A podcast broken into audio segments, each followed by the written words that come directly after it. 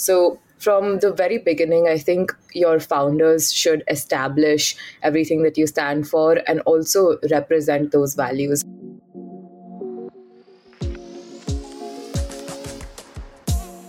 嗨，我是 Freya，我是 Willow，欢迎收听 Future Makers 这个单元。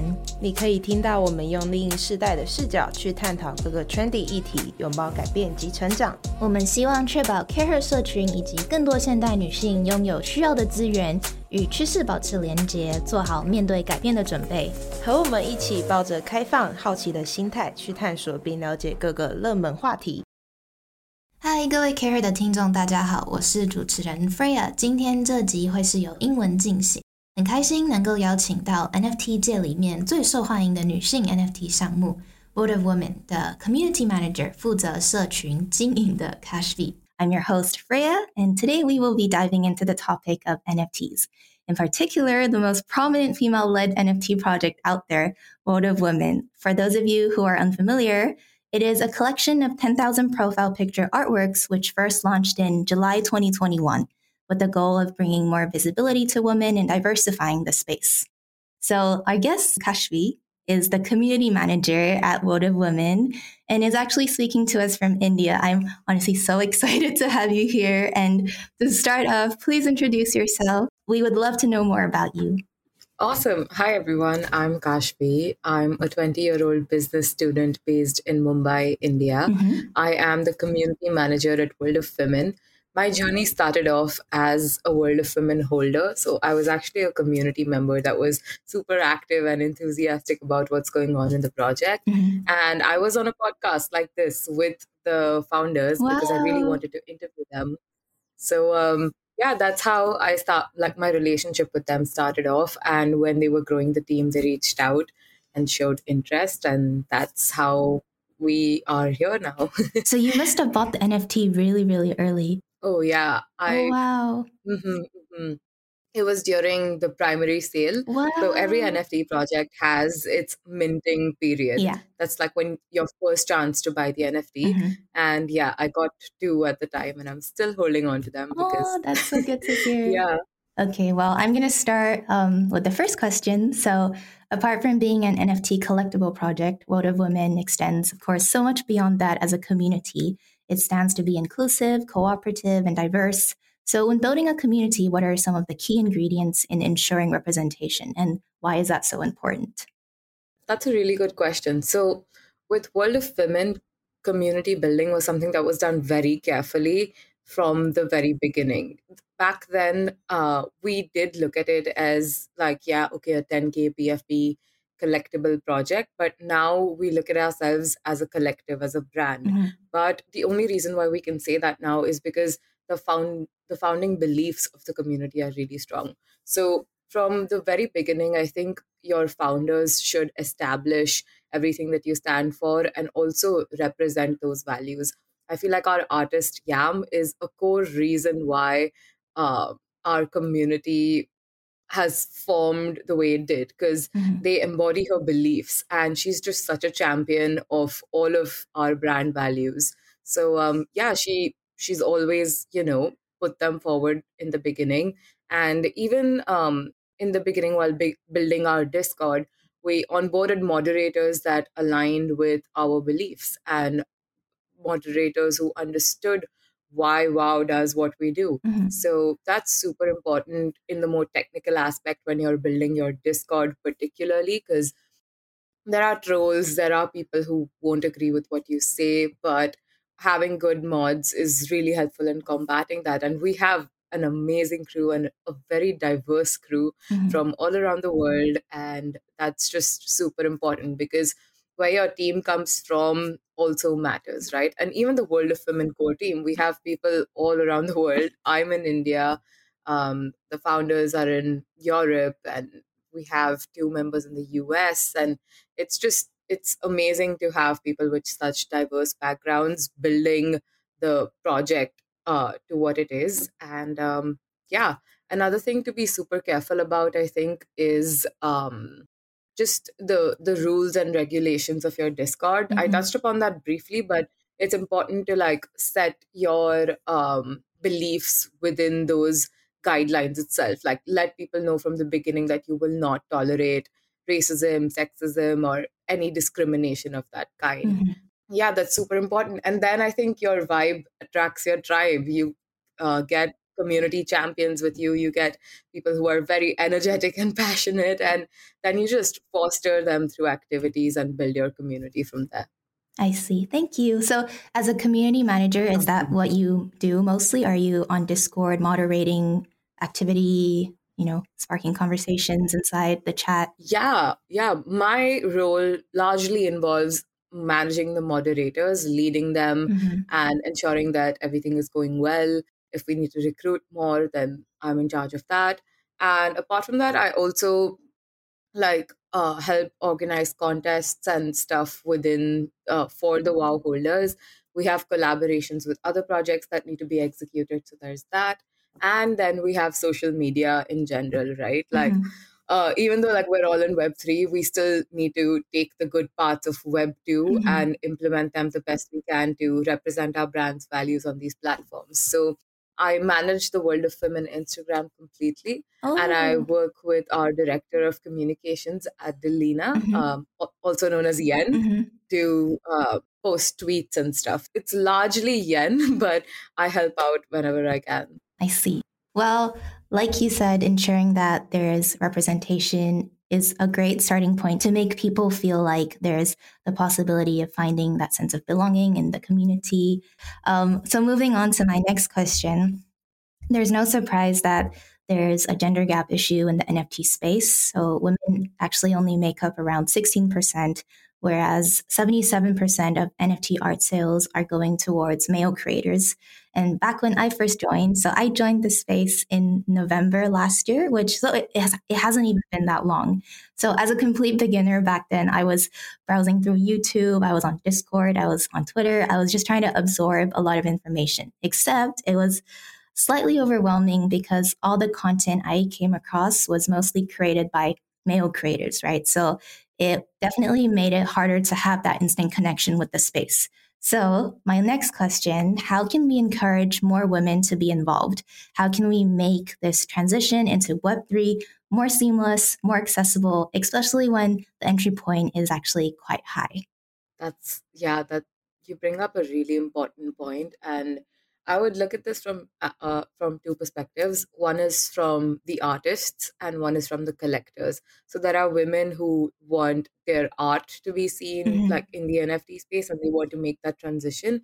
And then there's of course collectors, or women like me who just want to buy NFTs, participate in communities. So for artists, I think it's super important to again just educate yourselves. I feel like the most important part of onboarding or entering any new space is educating yourself about it. Mm-hmm. So just the research has to be done. And um, I have a list of um, content created by women about NFTs, by the way. Like I have a list of female creators in this space. Mm-hmm. So feel free to hit me up if you'd like to, you know, take a look at that. Yes, I would love to. Yeah. And and secondly, um, even when you're just new to a particular space, and you join projects discords like the world of women discord you will still be welcomed by our moderators. They will share um, resources that our community has created. There's this thing called the the educational hub it's a notion page mm-hmm. made by world of women holders and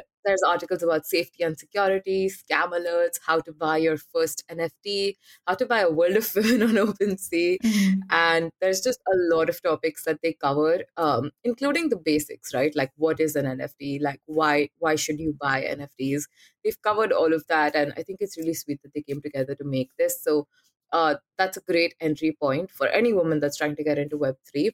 And after that, it's also just having those conversations. I know that there's a lot of women who are afraid to speak up or afraid to interact with others, but like you shouldn't be. Like just um it seems intimidating at first, but once you get past it, it's it's super helpful and you realize that when you make connections in the space with other women and when that happens you're just lifting each other up, hyping each other up, pushing mm-hmm. each other to, you know, explore the space together. And once you find that sort of group of friends in the space, it's super nice to just be with them. And um, with respect to the entry point being super high, I think that is an issue for um, for newcomers across the board, especially from developing countries, right?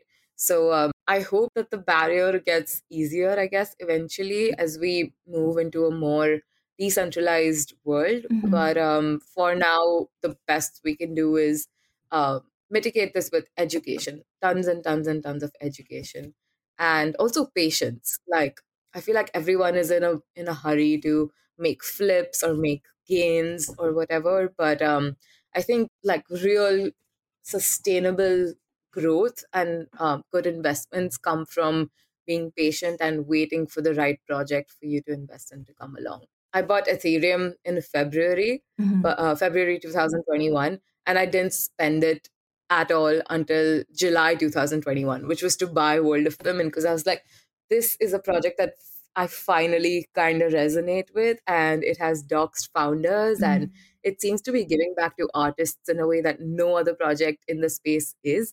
And that's when like the intuition kicked in, and this happens organically once you're in the space. You're reading things on Twitter, on Discord, and yeah, You know the um, educational hub you spoke of? yeah. Actually, I came across. I wish I came across that earlier because I found it probably two months ago, and yeah, I sent it to so many of my friends because I found that super useful. Oh useful. my I, god. I just found like, it was just an amazing resource because it's so informative. Yeah, I was just like, oh, oh my god, I'm so glad this exists. oh my god. We will definitely link it in our description so we can share it with more women. I'm so glad to hear that. The World of Women community is going to be super happy to hear about this. I'm going to go into the Discord after this podcast and I'm going to tell them that, hey, Freya loves the Educational Hub. Thank you for I writing do. it. I appreciate it so much. Awesome. Awesome. Okay, so so moving on to my next question. We live in a world where the physical and digital are becoming more and more interconnected and integrated. How do you see World of Women bridging that gap between the digital and the physical worlds? I feel like World of Women is already doing that in a few ways. We've been seeing a lot of like IRL implementing IRL is in real life for the listeners. IRL implementations of people and um, their vows that they're holding. So a part of our first roadmap was to give away one thou- uh, 100 signed prints by Yam to wow holders. So it's like it's physical art signed by the artist that you are collecting and hanging up in your home. And that sort of does cross the physical art and digital art barrier i think. So um, yeah we gave 100 of these away. The holders were super happy about Mhm. it because it's signed by the artist and that's just super cool in my opinion. And um, apart from that uh, we've given away complete ip rights to wow so that means that if you hold a world of women, like let's say it's wow one, two, three, four, you have the right to start your own small business with that wow and use that wow as your ambassador or the logo. Or you can start like your own TV show around her or feature her in a music video or just um, maybe start a line of hoodies and have your wow as the art over there. Fun fact Eva Longoria, she, uh, yeah, two nights ago, she released this hoodie with her wow all over it and she's selling it for a really good cause. And uh, i'm not sure which charity she's giving back to but it's like all of the proceeds are going back there and it's amazing to see wow holders utilize this ip that in such a wise and well thought out manner. So apart from the eva longoria sweatshirt we've also seen people um, make watches around their Mhm. wow uh, we've seen candles. We've seen mint tea. Mint tea very specifically because it's a pun in the NFT space to mint something. Uh, So uh-huh. um, yeah, those are like the IRL things that WoW holders are currently doing. And I think um, I've seen cider. yeah, you have. Oh, apple cider! How could I Yes. forget? Yeah, the apple cider has been a huge hit. Like everyone loves the wow apple cider. I know a couple of people who aren't like in the wow space, but they still just ordered it because they wanted to see the bottle and see how Mhm. uh, it's been packaged. And um, it was beautiful. Like she did such a good job with it. And uh, yeah. Uh, next up, we have the we have IRL events. So we did this thing called the World of Women Party in Miami Mhm. where we had an amazing turnout. We collaborated with YesJulz to host it, and it was actually the, the team was there for Art Basel. And after that, like it was like a holders only thing. And everyone had a good time because it was the first time they got to connect with the founders. So um yeah. Then during NFT NYC, we couldn't make it mm-hmm. to NYC because of COVID um, restrictions at the time. But it was really fun because last minute, um, like some of the holders were there and they were like, you know, maybe we should get together. So last minute, I was on the Discord getting people together in NYC while I was sitting in India and organizing like a really cool luncheon for them. I can share the photos with you for that. Oh, yes. So um, yeah, it's cool to see meetups, mm-hmm. meetups and IRL events happen as well. And just to tease, we have a WoW gala coming up. Um, it's going to be this huge celebration of women in general, and it's going to be a holders only thing that we can't wait to see. And uh, okay, I know we've gone on this question for too long, but the last one is an announcement that we made two days ago. Mm-hmm. It was in collaboration with Code Green and the Vinci Airport. So we organized the world's uh, first ever worldwide NFT exhibition. So wow uh, we have this thing called the wow fund where we've curated stuff from other artists. And art these artworks were on display in 20 airports across the world. They still are. And it's just been amazing to see these artists being displayed all around the world. So um, yeah that just creates a lot of exposure for them.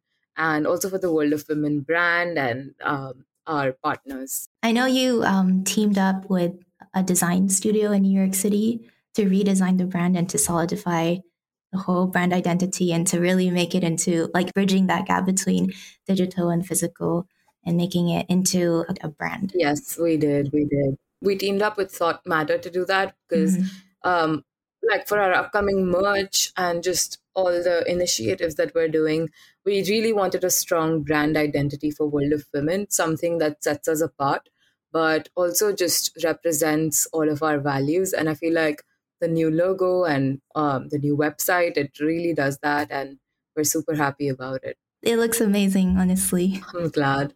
Moving on to the final question of the day. The possibilities of NFTs are endless. It can have a lot of different utilities. It can act like a membership pass, which provides information, education, resources, events, like you said, a gala.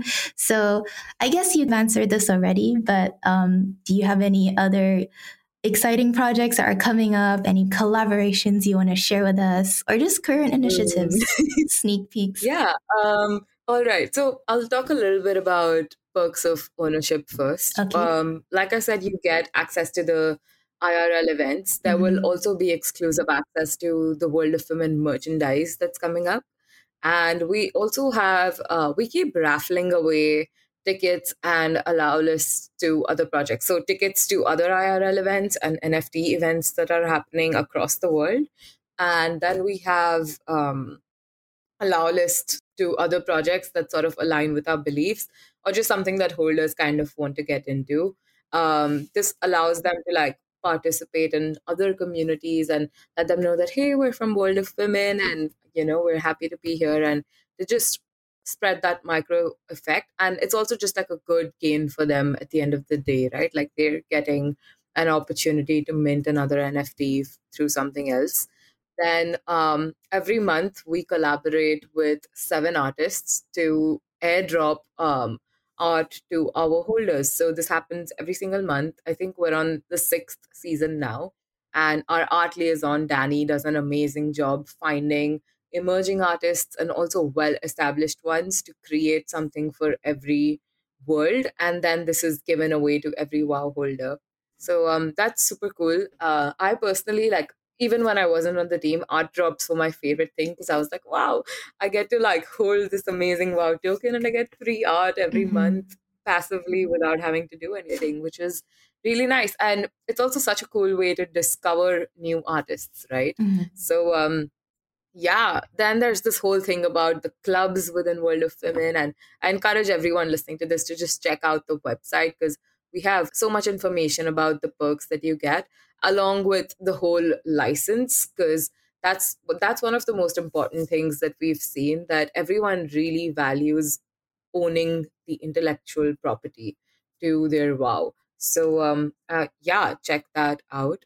And apart from events and everything else, I would say that they will get to mint a free NFT from our upcoming collection, Wow Galaxy.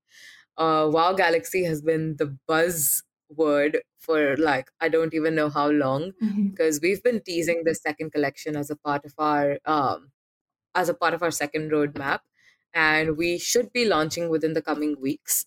Uh, this is super important to us because it's going to help us onboard more and more women in- into uh, the NFT space, maybe, but definitely the WoW ecosystem.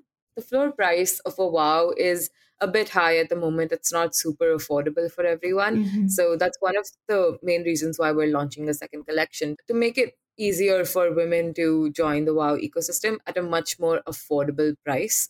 So yeah, we're super excited about it. All of the art again has been drawn by Yam.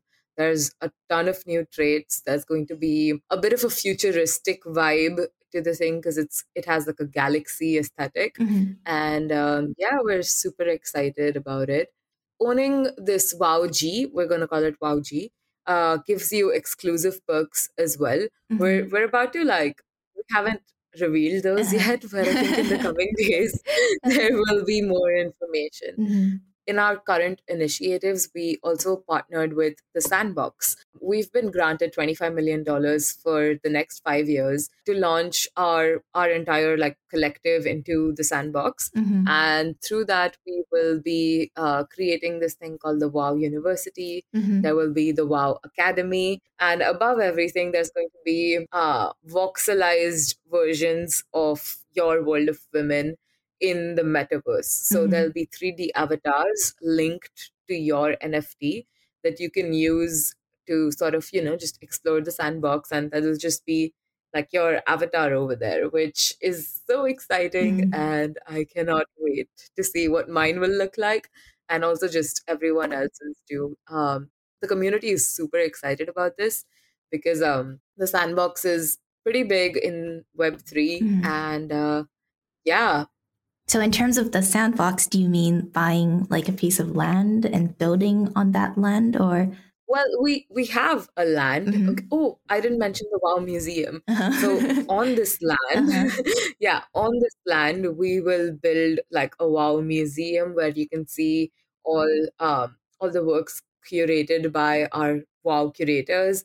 Then you can see the Wow University and the Wow Academy. So all of this will happen on like the Wow land. Mhm. So um yeah, we've we've bought the land and we have it, and now it's just like in the building stages. Wow. It definitely wow. Yeah. Asking for myself in terms of Wow G, am I able to get a bit more information about like what the art's going to look like? Is it going to be similar to World of Women, the first collection? And I don't know, mint price, mint date, whitelist information. No worries if you can't share. mint price and mint date, I cannot share it at the moment. Uh, Mhm. I don't think we have it completely figured out as well. But I think by the time this podcast launches, we would have launched WoW G actually. Probably, yeah. But Mhm. still, like some quick alpha though. Um, the traits, the art, it will be similar to World of Women, but it will have added futuristic elements to it. Mhm. There's a sneak peek live on our Discord if you want to check it out, Mhm. and on our Medium as well. They look like, yeah, they just look so cool. I'm pretty excited about it. In terms of allow list, so we will be, um, there will definitely be like a public mint. Um, every WoW holder gets to mint one per WoW that they hold Mhm. and then there will be a certain amount reserved to the public. Our allow list procedures will be shared, I think, over this weekend. Oh, so keep an eye out for it. Be active on the WoW Discord. Mhm. But we are definitely giving some away to people who have been supporting WoW but don't own one. Mhm. Um, people who are engaging with us on Twitter and our Discord and just supporting the mission overall. Because those are the type of people that we want ultimately to be in our ecosystem. Mhm. Of course. And how many are you launching? How big of a project is this? Uh, well, the minimum supply is 10,000 because there Uh-huh. will be one WoW Galaxy per WoW. Yeah. But um, there's definitely like a lot reserved for the public. Mhm. So um, yeah, the exact amount will be re- revealed over this weekend. So um, keep an eye out for that. Mhm. But it will definitely be big enough to get everyone who really wants to be in the system, in, in the WoW ecosystem. Exciting. I will definitely be checking that out.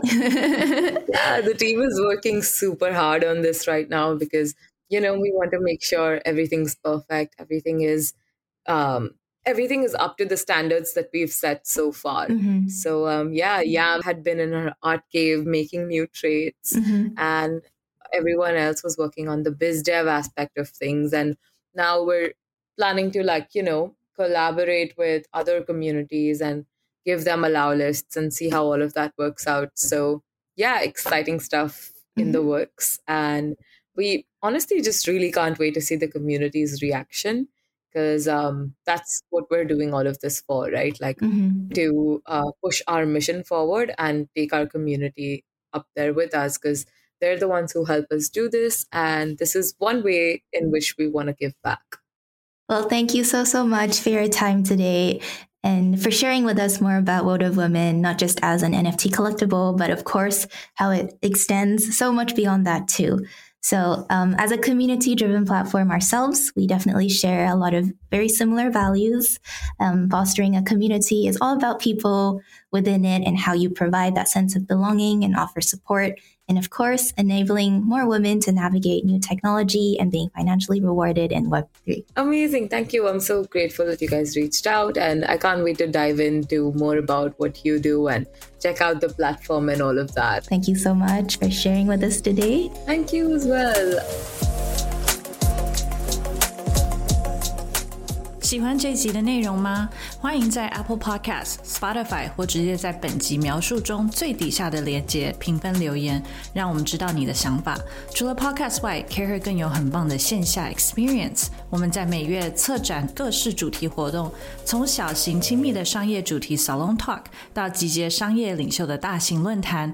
到为了我们的身心灵充电的度假，以及年末会员专属的 Gala 聚餐等。透过这些活动，会员还能够独家享受小班领导力的成长课程，以及圆桌聚餐，认识更多的产业领袖。更多详情，请点击本集叙述中成为 CareHer 会员的连接了解。